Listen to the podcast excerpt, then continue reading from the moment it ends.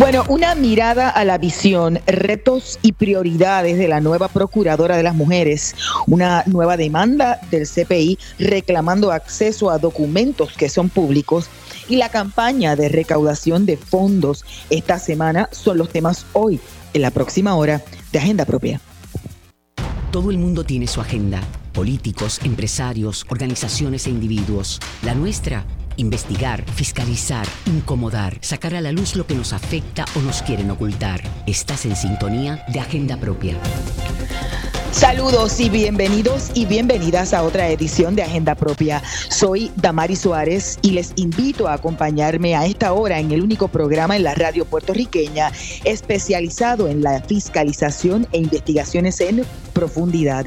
Agenda Propia es un espacio producido por el Centro de Periodismo Investigativo en el que se discute semanalmente y de forma crítica el quehacer noticioso, económico y social del país. Mantente informado sobre nuestras investigaciones investigaciones. Puedes buscar nuestra página www.periodismoinvestigativo.com. También nos puedes encontrar en las redes sociales, tanto en Twitter como en Instagram, en Facebook, como arroba CPIPR. En nuestra agenda del día hoy discutiremos la primera parte de una entrevista en profundidad que le hiciera el medio todas a la Procuradora de las Mujeres, Vilmarí Rivera Sierra. En esta, la educadora y administradora con más de 18 años de experiencia trabajando con mujeres sobrevivientes de violencia machista, detalla su visión sobre cómo debe operar la Procuraduría y qué áreas deben ser prioritarias para que se cumpla su propósito. Hoy también hablamos sobre la más reciente demanda radicada por el Centro de Periodismo Investigativo contra dos agencias que se han negado a entregar información pública. ¿Cuáles son esas agencias y qué documentos no han querido revelar? En breve le decimos. Además, en el segmento final estaremos hablando con nuestra gerente de desarrollo para explicarte cómo durante esta semana puedes aportar para que el Centro de Periodismo Investigativo tenga una bonificación a través de una campaña de la aplicación ATH móvil. Iniciemos Agenda Propia. Esta es La Piedra en el Zapato la publicación digital Todas, con la que el Centro de Periodismo Investigativo tiene la Unidad Investigativa de Género, un proyecto colaborativo para hacer investigaciones sobre la violencia machista, conversó con Vilmari Rivera Sierra sobre sus planes y prioridades tras poco más de un mes al frente de la oficina de la Procuradora de las Mujeres. Rivera Sierra es una educadora, como decía antes, con más de 18 años de trabajo directo con víctimas y sobrevivientes de violencia machista, por lo que sabe muy de cerca el rol que debe jugar la Procuraduría y las áreas con el paso del tiempo o de los años se debe reforzar o simplemente cambiar para que puedan ser efectivas. La historia lleva el título Vilmari Rivera Sierra enfocada desde la OPM en la prevención de la violencia machista. La misma es escrita por Cristina del Marquiles. Saludos y bienvenida a Agenda Propia. saludos Damaris y saludos a la audiencia. ¿Qué tal? Vamos a estar hablando durante este primer segmento sobre esta primera entrevista, eh, luego de varias semanas de estar al frente de la oficina de la Procuradora de las Mujeres. Y además, los amigos de Agenda Propia y las amigas de Agenda Propia van a poder escuchar algunos segmentos de esa conversación en la que pudiste compartir con la Procuradora. Ahora, yo creo que lo primero que debemos hacer es como, ¿cuál es ¿Cuál fue la impresión eh, que, te dio la procuradora ya a varias semanas después de haber entrado en funciones? Porque aunque ella lleva muchísimos años de trabajo con mujeres, no es lo mismo tener de primera mano el interior, ¿verdad? Lo que ocurre dentro de esa oficina. Sí, Damaris, como mencionaste, Vilmaris Rivera Sierra tiene una amplia experiencia en el trabajo con sobrevivientes de violencia doméstica eh, ella dirigió el Hogar Nueva Mujer en Calle por 18 años y fue también quien fundó y presidió la red de albergues de violencia de género hace 12 años. Eh, por esa trayectoria, pensamos verdad que debería tener conocimiento no solo en las necesidades de quienes más sufren la desigualdad de género en Puerto Rico, pero también en asuntos de administración, liderazgo y de alianzas para hacer que las cosas pasen. Por eso es que Rivera Sierra cuenta con el aval de un gran número de organizaciones feministas y que trabajan directamente con la, en la lucha contra la violencia de género en Puerto Rico y de hecho fue una de dos recomendadas que hicieron varias de estas organizaciones directamente al gobernador. Pero respondiendo a tu pregunta, claro que ahora al interior de la oficina de la Procuradora de las Mujeres aunque este no es un nombramiento de confianza, porque es importante recordar que la OPM es una entidad independiente y que esto es un nombramiento de 10 años, pero ahora está dentro del gobierno. Es una entidad que recibe dinero público, que tiene el rol de fiscalizar tanto al gobierno como a entidades privadas, pero que también pues, va a ser fiscalizada. Entonces, Rivera Sierra dijo que había llegado a la OPM, que habían estas primeras semanas transcurrido en conocer cómo funcionaba la estructura a nivel interno. Eh, la OPM tiene actualmente una plantilla de 43 empleados y un presupuesto de 6.6 millones de dólares que en su mayoría van dirigidos a las organizaciones, a las organizaciones sin fines de lucro, como la que en la que ella trabajaba antes, eh, que atienden a sobrevivientes de violencia de género. Entonces, como parte de la entrevista, lo que me dijo fue que en esas primeras semanas pues habían transcurrido en eso, en conocer la estructura interna y en reuniones con personas del Poder Ejecutivo, del Poder Judicial, del Poder Legislativo, que al final del día, ¿verdad? Es el, el Senado quien debe confirmar este nombramiento. Así que vamos a escuchar primero un segmento de la entrevista que ofreció Rivera Sierra, en la que habla precisamente de cuáles son sus prioridades. ¿Ya ha identificado cuáles son o serán sus prioridades de trabajo? Ciertamente, eh, de forma inmediata, obviamente, trabajar con el componente de prevención. Eh, nosotros tenemos que comenzar con un proceso de prevención. Eh, el lugar de... Conocemos que ya tenemos una estructura en términos de los servicios, ¿verdad? Y de las organizaciones que ofrecen servicios para los sobrevivientes de violencia de género. Sin embargo, nosotros tenemos que trabajar con la prevención directamente a los jóvenes, a las mujeres en sus diversas eh, circunstancias, ¿verdad? O en sus diversidades eh, tenemos que trabajar también con la parte agresora. A mí me parece que es una oportunidad y algo que no se ha hecho desde esta oficina, el que nosotros podamos prevenir y ayudar a la parte agresora para que pueda reconocer y pueda identificar que ciertas circunstancias, ¿verdad? O ciertas acciones que lleva a cabo pueden repercutir en una constitución de un acto de violencia. Entonces, posiblemente la parte agresora ni cuenta se de eso porque es algo que ha normalizado. Pero si nosotros desde la oficina podemos desarrollar un programa preventivo que vaya dirigido a enviarle mensajes específicos a la parte agresora, y mira, cuando tú estás eh, solicitando el, el, código de la red social, ¿verdad? de Facebook o lo que sea, o del celular de, de eh, tu compañera o tu compañero, eso es control. Y eso puede repercutir más adelante en una situación de violencia porque tú estás, control, estás tratando de violentar la intimidad de, de, tu compañero o de tu compañera. Y de hecho, Cristina, es uno de los reclamos que, que hemos escuchado durante los últimos meses, quizás años, en términos de una campaña de prevención que es necesaria. Sí, totalmente. Ese, esa visión sobre la prevención ha sido, como tú dices, un reclamo eh, por muchos años porque se tiende a través de los medios de comunicación sobre todo y de las campañas que distintas entidades y agencias gubernamentales han hecho sobre este tema, a responsabilizar a las víctimas y sobrevivientes de la violencia machista, de esa violencia que, que sufren. Y a lo que me refiero es que es importante, sí, dar números de teléfono, ¿verdad? Tener albergues equipados, proveer herramientas para salir de relaciones violentas, eh, que sabemos que en su gran mayoría las víctimas son mujeres. Eso es indispensable y eso tiene que seguir ocurriendo. Pero a la larga, enfocarse solamente en eso deja sin atender la raíz del problema, que es la educación machista y patriarcal que propicia el desarrollo de masculinidades tóxicas y esta idea que tienen muchos hombres de que sus parejas les pertenecen y que pueden disponer de ellas como quieran. Y, quería mencionarte, Damaris, que recuerdo una entrevista que tuve la oportunidad de hacerle a la jueza presidenta del Tribunal Supremo de Puerto Rico, Maite Orono Rodríguez, que fue parte del episodio del, del podcast del CPI, del CPI, los tribunales ante el machismo.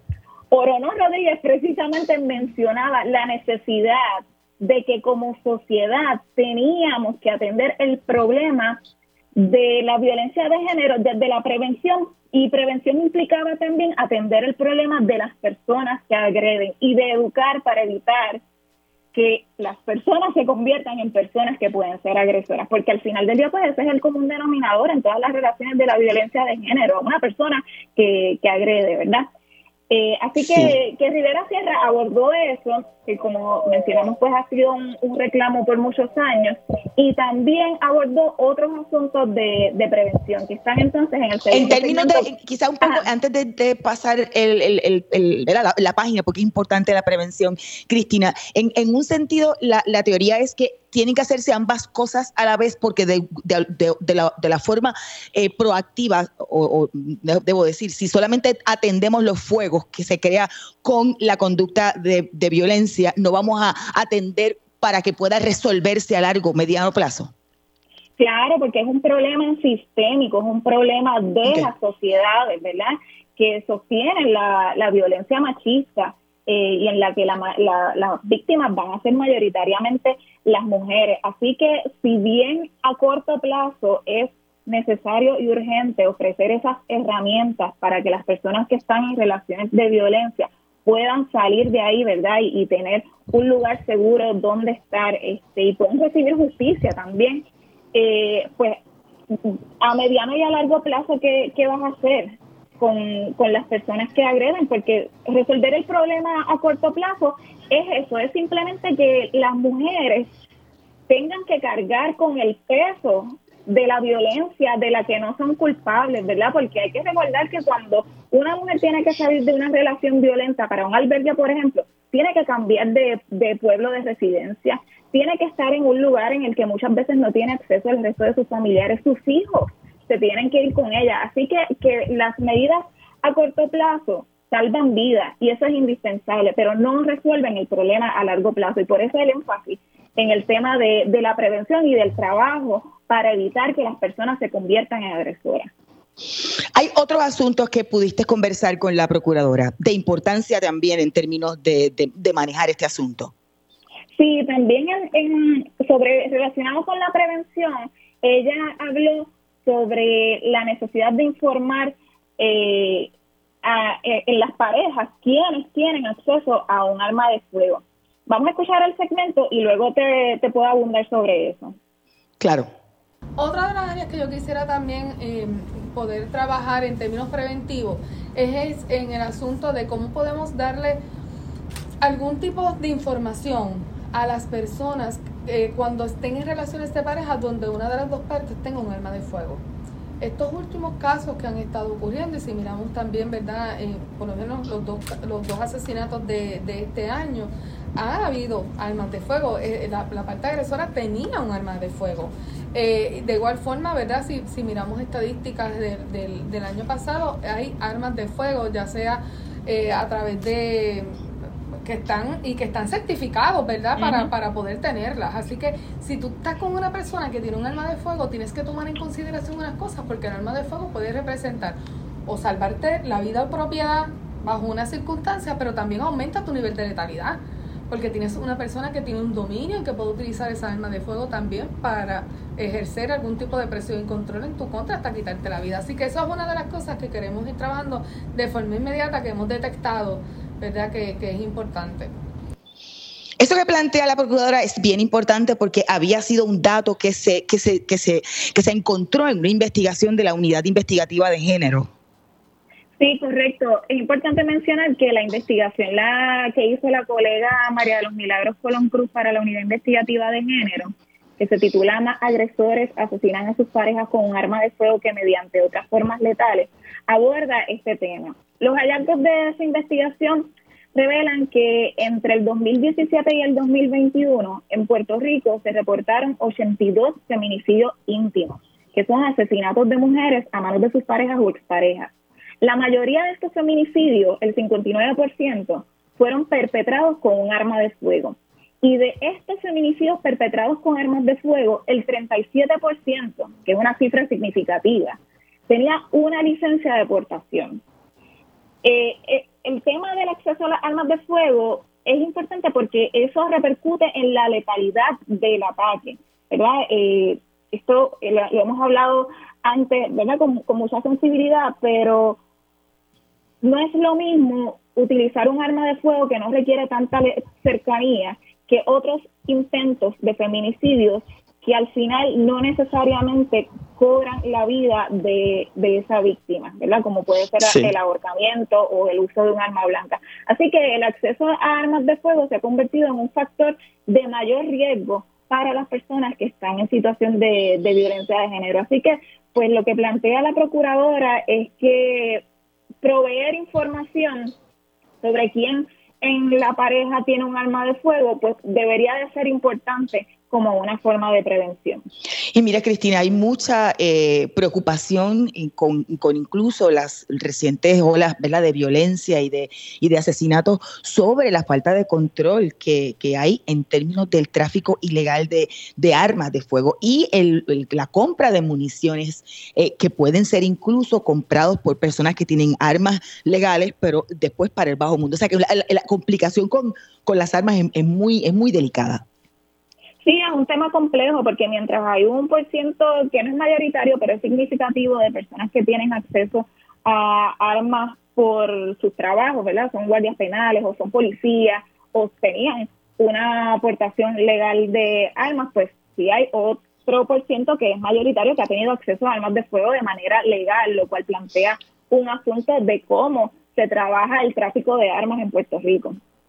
Cristina, me indican desde el control técnico de la estación que ya se encuentra conectada la procuradora de las mujeres, eh, Vilmarí Rivera Sierra. Me gustaría mucho darle la bienvenida y que puedas conversar con ella sobre los temas que entiendas son los más importantes dentro de tu entrevista.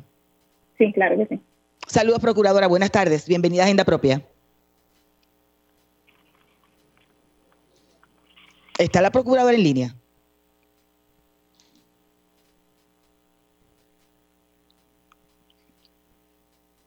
Le, estoy preguntando a la dirección técnica si tenemos a la Procuradora de las Mujeres, como me acaba de indicar,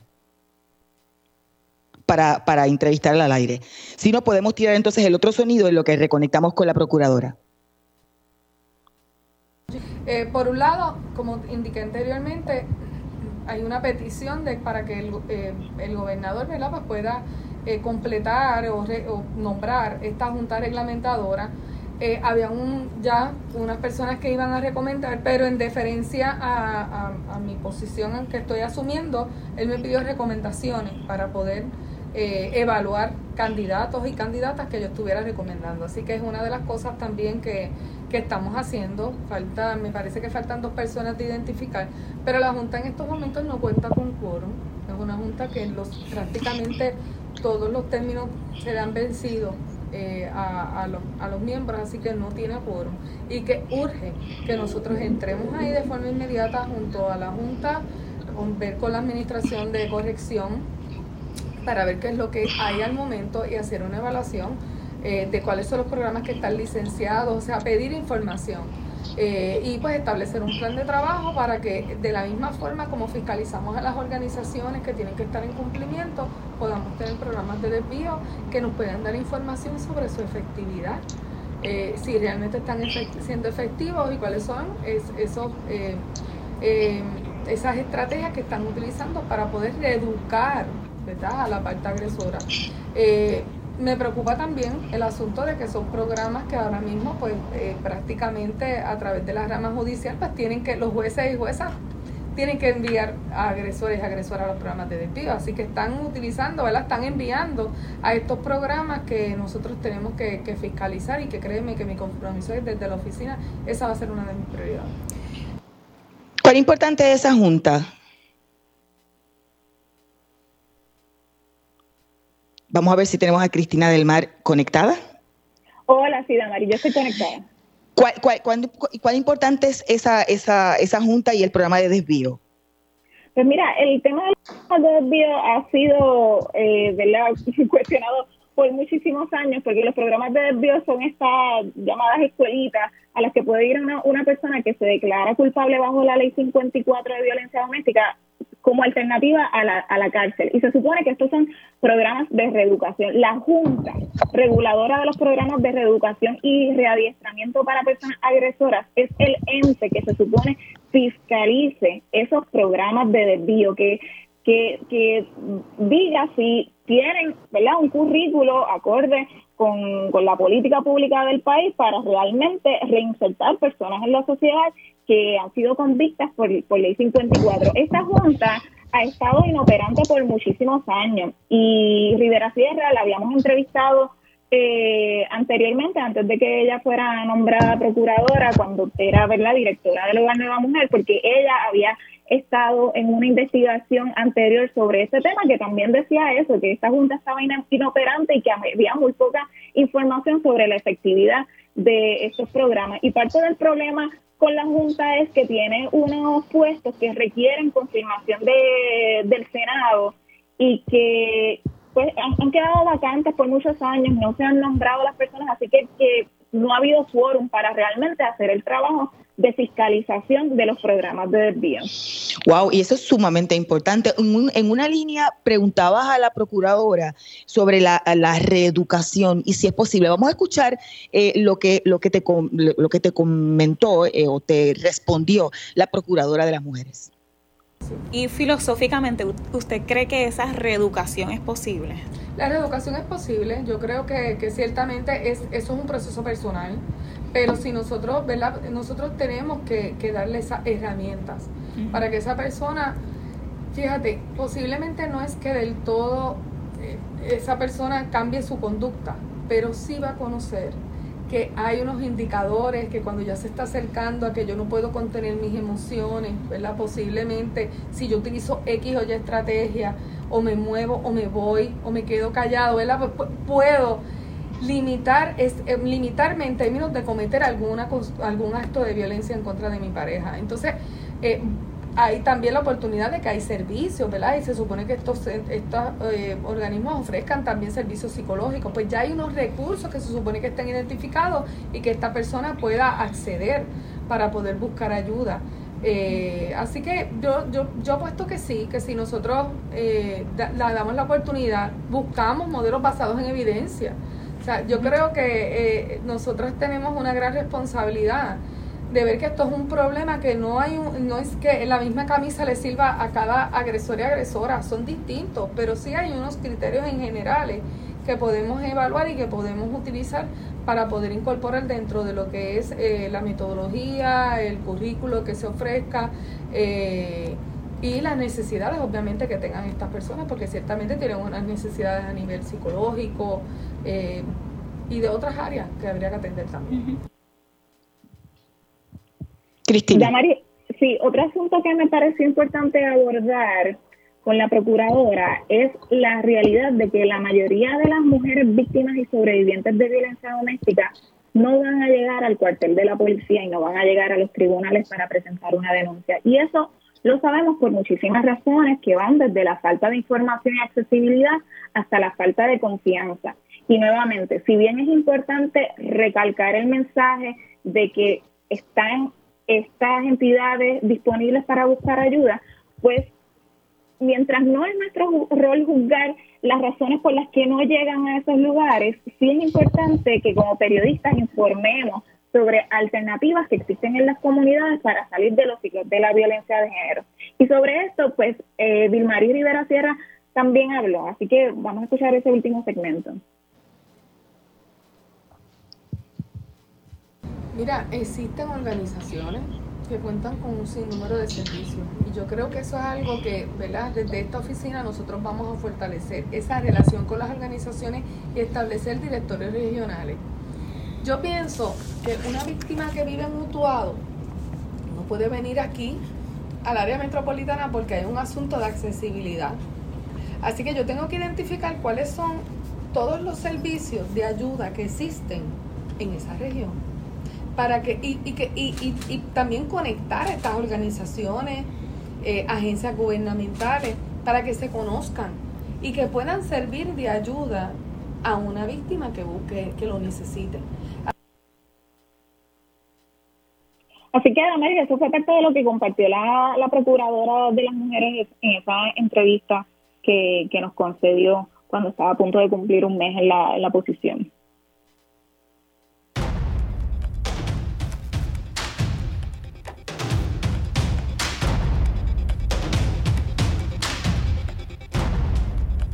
Agenda Propia regresa en breve. Ya regresamos con Agenda Propia. Estamos de regreso en Agenda Propia, el programa producido por el Centro de Periodismo Investigativo. Soy Damari Suárez y como siempre les recuerdo buscar nuestras historias en periodismoinvestigativo.com, en las redes sociales del centro y en nuestro portal loschavosdemaria.com. Paramos en el semáforo de la transparencia. El Centro de Periodismo Investigativo radicó un mandamus contra la Oficina para el Desarrollo Socioeconómico y Comunitario de Puerto Rico, lo que conocemos por sus siglas como OTSEC, y contra el Fideicomiso Perpetuo para las Comunidades Especiales. El, el pleito es para exigir acceso a información pública relacionada a la titularidad de los centros comunales, instalaciones recreativas o instalaciones deportivas en las comunidades especiales de Puerto Rico. Rico. Para hablarnos de este caso ya nos acompañan Luis Joel Méndez González, periodista del CPI. Saludos, Luis Joel. Buenas tardes, Damaris. Espero que estés bien. Y el licenciado Luis José Torres Asensio de la Clínica Legal de la Facultad de Derecho de la Universidad Interamericana, quienes como siempre representan al CPI en este y otros pleitos. Saludos, licenciado. Saludos, Damaris, a ti y a todas las personas que nos están escuchando. Bueno, empezamos un poco con Luis Joel para que nos dé un trasfondo. Cuéntanos, eh, Luis Joel, qué documentos o información estaba solicitando y qué fue lo que ocurrió. Bueno, todo esto surge en el mes de septiembre. Recuerdo que hace unos meses atrás tú misma nos entrevistaste para hablar sobre un reportaje que estábamos elaborando sobre la reparación de los centros comunales en Puerto Rico en el marco del 30 aniversario del huracán María. Y como parte de esta investigación, el CPI, por, mediante mí, solicitó una lista de los centros comunales e instalaciones recreativas bajo los cuales tenía jurisdicción esta oficina particular que es la OSEC. Esta información también se le solicitó al Fideicomiso Perpetuo de Comunidades Especiales debido a que, como muchos conocen, en Puerto Rico se construyeron muchos centros comunales hace unos años atrás bajo el programa de comunidades especiales mediante fondos del Fideicomiso Perpetuo para comunidades especiales. Esta información también se le solicitó a otra agencia de gobierno. Pero el fin era este, solicitar una lista o un desglose de, los, de, las instalaciones recreativas y deportivas en Puerto Rico bajo las cuales la OSEC, el fideicomiso, tuvieran, tuviesen titularidad o jurisdicción. Ok, ¿y cuál fue la respuesta? O sea, porque, porque al final han tenido que acudir a los tribunales, nunca respondieron, ¿qué fue lo que ocurrió? Bueno, pues en respuesta a nuestra solicitud, la OSEC nos indicó que no tenían titularidad de estas instalaciones. Y la misma respuesta recibimos de parte del Fideicomiso Perpetuo de Comunidades Especiales. Es importante destacar que estas dos entidades de gobierno comparten a una misma oficial de prensa. sin embargo, y aquí que surge la controversia o la razón por la cual mm. la demanda, meses después la oficina compartió en su página de Facebook en, acerca de dos centros comunales a quienes habían cedido su administración a dos juntas comunitarias a través de un convenio de administración en el cual se como mencionaba al fideicomiso como dueño de estas instalaciones, luego de la respuesta que había recibido de parte de la oficial de prensa, de tanto del fideicomiso como de los TEC. Por lo tanto, lo que establecían estos convenios de administración contradecían completamente las respuestas que habíamos recibido de parte de estas dos entidades a nivel oficial y que incorporamos en el reportaje, por supuesto. Claro, o sea, primero decían que no, no, eran de su jurisdicción, pero después firmaron unos convenios, o sea, evidentemente debían tener esa lista eh, y sí son de su jurisdicción. Exacto, exactamente, como bien me subiste. Y, después de, publicada esa información, se volvió a solicitar nuevamente a las agencias confrontando la, la, la versión inicial de que no, no, no, no las tenían bajo su jurisdicción y lo que había salido entonces de los convenios firmados. Sí, en efecto, cuando recibimos la información o cuando notamos que en la página de Facebook se habían compartido sobre los convenios de administración que identificaban al fideicomiso como dueños de esas instalaciones, el CP hizo la gestión de trabajar en, un checo de datos eh, para el cual solicitó expresiones de parte del OPSEC y les preguntó entonces acerca de esa contradicción de por qué lo que habían publicado por un lado era totalmente contrario o descartaba completamente lo que nos habían indicado a nosotros. Em, pero entonces la oficial de prensa de ambas entidades nos comunicó que, que tanto el centro comunal como el gimnasio, que fue lo que sucedió, fueron construidos mediante fondos del fideicomiso, aunque la titularidad era de DITO. Entonces nosotros vamos a donde DITO incluso vamos a donde vivienda para preguntarles si entonces estas instalaciones pertenecían a esas dos agencias y ellos dijeron que no, que no les pertenecía en esa agencia. Así que de nuevo, la respuesta que nos ofrece la, la oficial de prensa, tanto de usted como Fideicomiso, me resultaba ser incorrecta em, y contradictoria a las versiones de otras agencias de gobierno.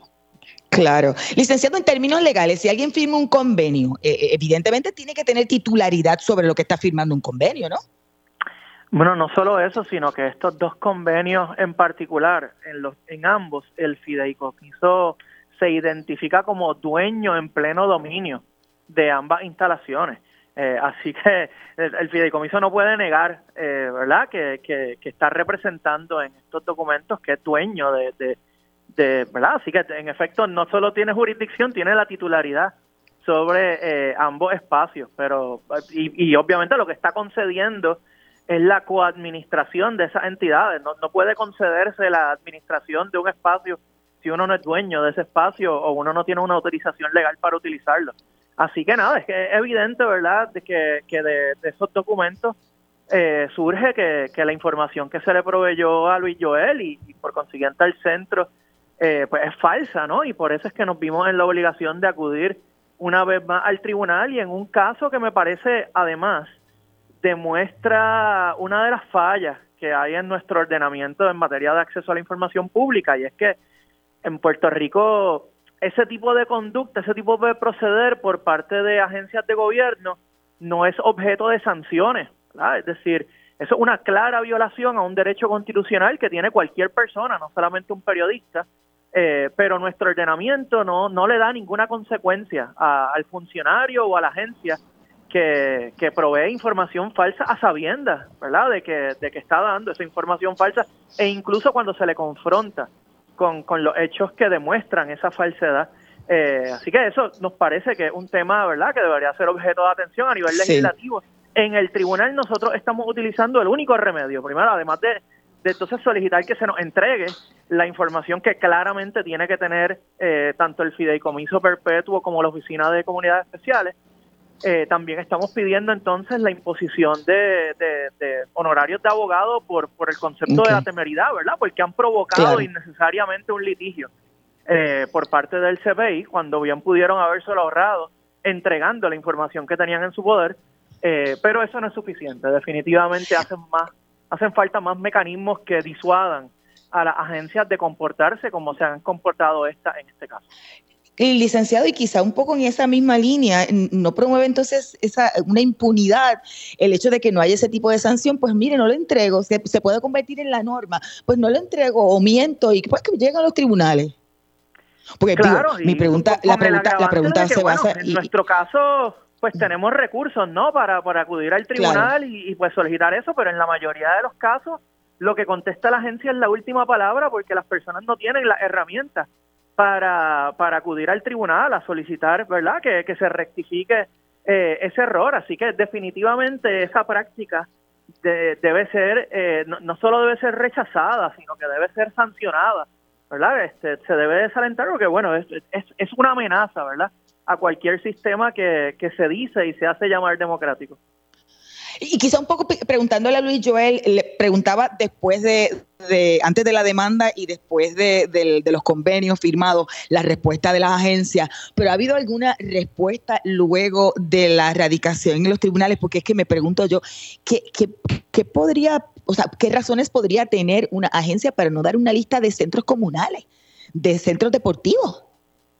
Sí, la Al menos no, no, ha habido ninguna comunicación de parte de, de ambas agencias. El tribunal eh, al día siguiente de la presentación de la demanda emitió una orden de mostrar causa mediante la cual se le exige, ¿verdad?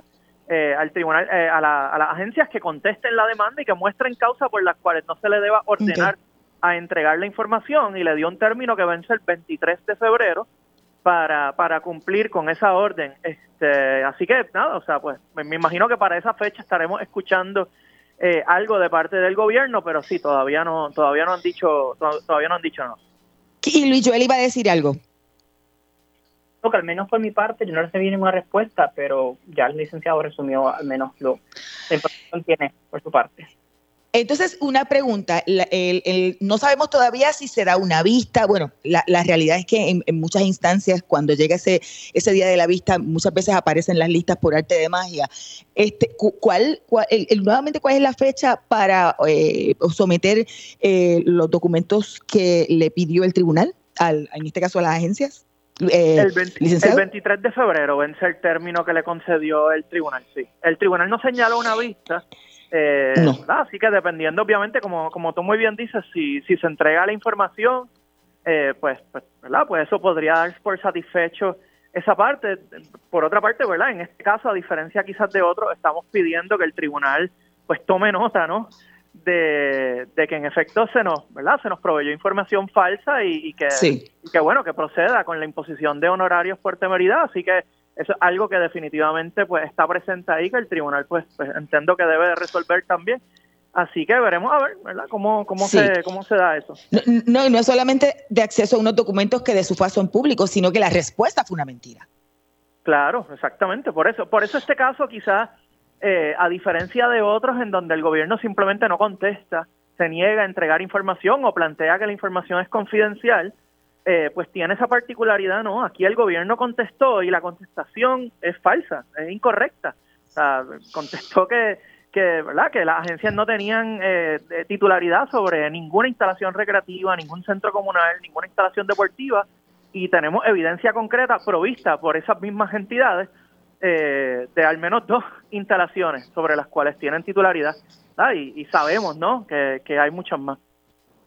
Licenciado, ¿en, cuántas demandas han tenido, ha tenido que erradicar el, CPI eh, o que están todavía abiertas por, falta de acceso a información de documentos o información que es pública? Wow, desde el 2007, que es cuando se creó el Centro de Periodismo Investigativo y pactó el acuerdo colaborativo con el proyecto de acceso a la información de acá de la clínica de, de asistencia legal de la Interamericana ya hemos presentado sobre 40 demandas de acceso a la información en representación del centro y, cuidado si no estamos llegando a las 50 ya. En esta, en esta etapa, ¿cuántas están abiertas? Eh, debemos tener unas seis o siete, unos seis o siete casos abiertos ahora mismo. Este, Algunos de ellos, ¿verdad? Muy, muy conocidos como el, como el caso contra la Junta y sobre las comunicaciones entre el gobierno y la Junta. Eh, y otros pues quizás más recientes como este y una demanda que tenemos abierta que habíamos discutido en un programa hace hace algunos meses contra la Administración de Seguros de Salud y eso, pero sí, como, como cinco o seis casos debemos tener abiertos del centro. Me gustaría una reflexión de ambos antes de finalizar eh, la conversación sobre, eh, ¿ven que hay, hay más, más impunidad en términos de acceso a información de las agencias y más opacidad aún con unas leyes de, transparencia y datos abiertos? Primero el licenciado y luego Luis Joel. Yo creo que yo creo que la aprobación de la ley ha tenido un efecto positivo en el manejo de los casos en el tribunal. Ciertamente creo que los tribunales están manejando los casos con mayor celeridad, pero ha tenido un efecto muy negativo, como tú mencionas, en las respuestas de las agencias gubernamentales. En nuestra experiencia, bueno, en los casos que estamos llevando y que vemos, ¿verdad? Eh, todas las semanas en el proyecto, las agencias están contestando con menos frecuencia solicitudes de información o, ¿verdad? O, simplemente ignorando eh, solicitudes de información con más frecuencia de lo que se estaba haciendo antes de, la ley. Y de hecho, ya hace unos meses presentamos una ponencia en un Congreso de Derecho Administrativo eh, en la que presentamos datos sobre, sobre esos temas. Así que nos preocupa, digamos, que, que, que las agencias del gobierno estén siendo menos responsivas eh, luego de la aprobación de, esa ley que, fue tan criticada precisamente por, por periodistas, por organizaciones que trabajan con temas de transparencia y otras y otros sectores de la sociedad civil. Y parece que está aplazado el proceso de, las enmiendas que ha trabajado la Cámara de Representantes. Luis, yo hay una reflexión final. Y al menos por mi parte, yo comencé a trabajar como periodista bajo esta ley, porque tengo 23, así que se hace complicado establecer un punto de comparación entre antes y después de su aprobación, pero sí te puedo decir que en muchas ocasiones la ley se utiliza como pretexto para alargar o extender la entrega de información simple que se puede entregar en una tarde. Em, y ese es un problema bastante grave que tenemos. Obviamente los periodistas siempre encontramos las maneras de que este proceso se agilice por experiencia y pues contamos con otras herramientas, pero no siempre es así. Así que esa dilación innecesaria que se crea, a mi juicio, es una debilidad que surge como parte de esa ley y ojalá se pueda enmendar o cambiar en el futuro. Gracias a ambos. Escuchaban al periodista del Centro de Periodismo Investigativo Luis Joel Méndez González y al licenciado Luis José Torres Asensio de la Clínica Legal de la Facultad de Derecho de la Universidad Interamericana, quienes son abogados representantes del CPI en este y otros pleitos. Vamos a una breve pausa, pero tú sigue en sintonía. Al regreso hablamos sobre cómo puedes colaborar con el centro esta semana en una campaña así de recaudación de fondos. Escuchas, agenda propia. Agenda Propia regresa en breve. Ya regresamos con Agenda Propia. Así es, estamos de regreso en Agenda Propia, el programa producido por el Centro de Periodismo Investigativo. Soy Damari Suárez y siempre les recuerdo buscar nuestras historias en periodismoinvestigativo.com, en las redes sociales del centro y en el portal de fiscalización loschavosdemaria.com. Esta semana tu donativo al Centro de Periodismo Investigativo a través de ATH Móvil puede ayudarnos a ganar un bono de unos 5 mil dólares como parte de la campaña ATH Móvil por Puerto Rico. Bueno, para hablarnos sobre esta campaña o esta iniciativa, ya nos conectamos con Anet Ramírez, gerente de desarrollo del Centro de Periodismo Investigativo. Saludos, Anet, bienvenida a Agenda Propia. Hola, Damaris. Gracias por recibirme. Bueno, vamos a empezar hablando de qué es eso, de qué se trata, qué, es eso de la campaña TH Móvil por Puerto Rico. Pues mira, es una campaña que anteriormente se había llevado a cabo en el 2021, la repiten nuevamente este año, eh, con el propósito de incentivar los donativos a entidades benéficas o entidades sin fines de lucro a través de, de la plataforma o la aplicación de ATH Móvil eh, nosotros es una un tipo de competencia, ¿no? Porque las seis entidades que más donativos reciban durante esta semana, específicamente desde hoy lunes hasta el viernes 17 de febrero, eh, reciben un bono de 5 mil. Entre 700 entidades, seis van a recibir ese bono. Y sí, es una especie de competencia de quién reciba más durante este periodo de tiempo. Correcto. Y entonces, ¿cómo se supone que, que, se pueda donar para, para que cuenten esta campaña? Solamente cuentan los donativos que se reciban a través de la plataforma de ATH Móvil eh, y es bien fácil donar. abres la aplicación, pulsas el botón de donar o de donate, según el idioma en que lo tengas, buscas en la, hay una barra de búsqueda en la parte superior de la pantalla y escribes CPI lo seleccionas y escoges la cantidad que quieres donar. No hay donativo pequeño, todo donativo nos ayuda para llegar pues a acercarnos a recibir ese bono. Y, y eso yo iba a preguntar, ¿no hay un, hay un mínimo o no hay un mínimo? No, no, no. Cualquier cantidad, un dólar, cinco dólares, lo que quieran donar. Entonces, y pregunta, ¿tiene algún periodo, o sea, porque sé que es de lunes a viernes, pero hay un, una, un periodo de, tiempo que finalice, o sea, por ejemplo, ya comenzó, porque ya estamos a lunes, el viernes a la medianoche, a las 11.59, a las 6 de la tarde, ¿hasta qué hora tienen? Hasta el viernes a la medianoche. Ok, ok, perfecto. Y solamente para que cuenten esta campaña tendría que ser bajo la aplicación ATH móvil. Sí, correcto.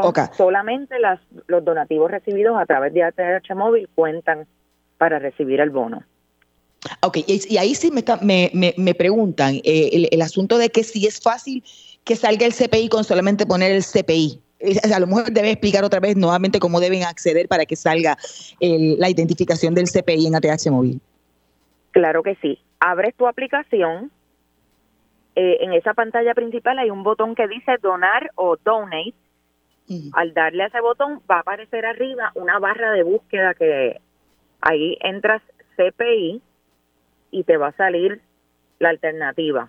Seleccionas el CPI y entonces te sale la pantallita para entrar el, en la cantidad que quieras donar.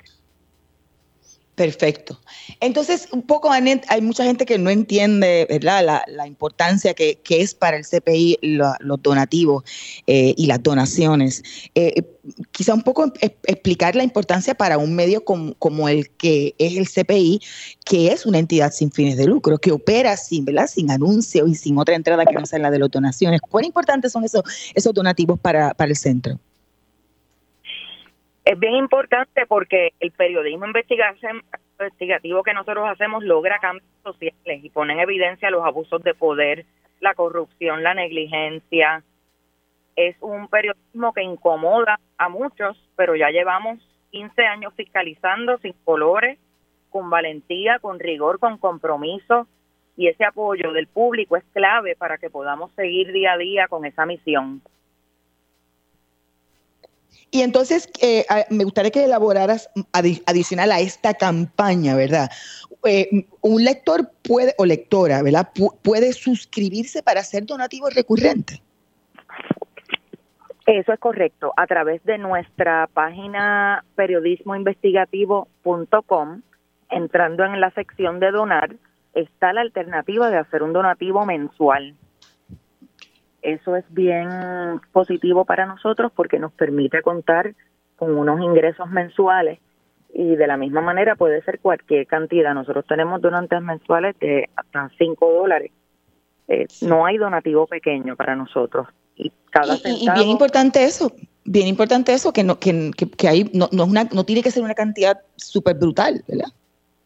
No, no, no, cada cual puede aportar según su capacidad y su, su deseo.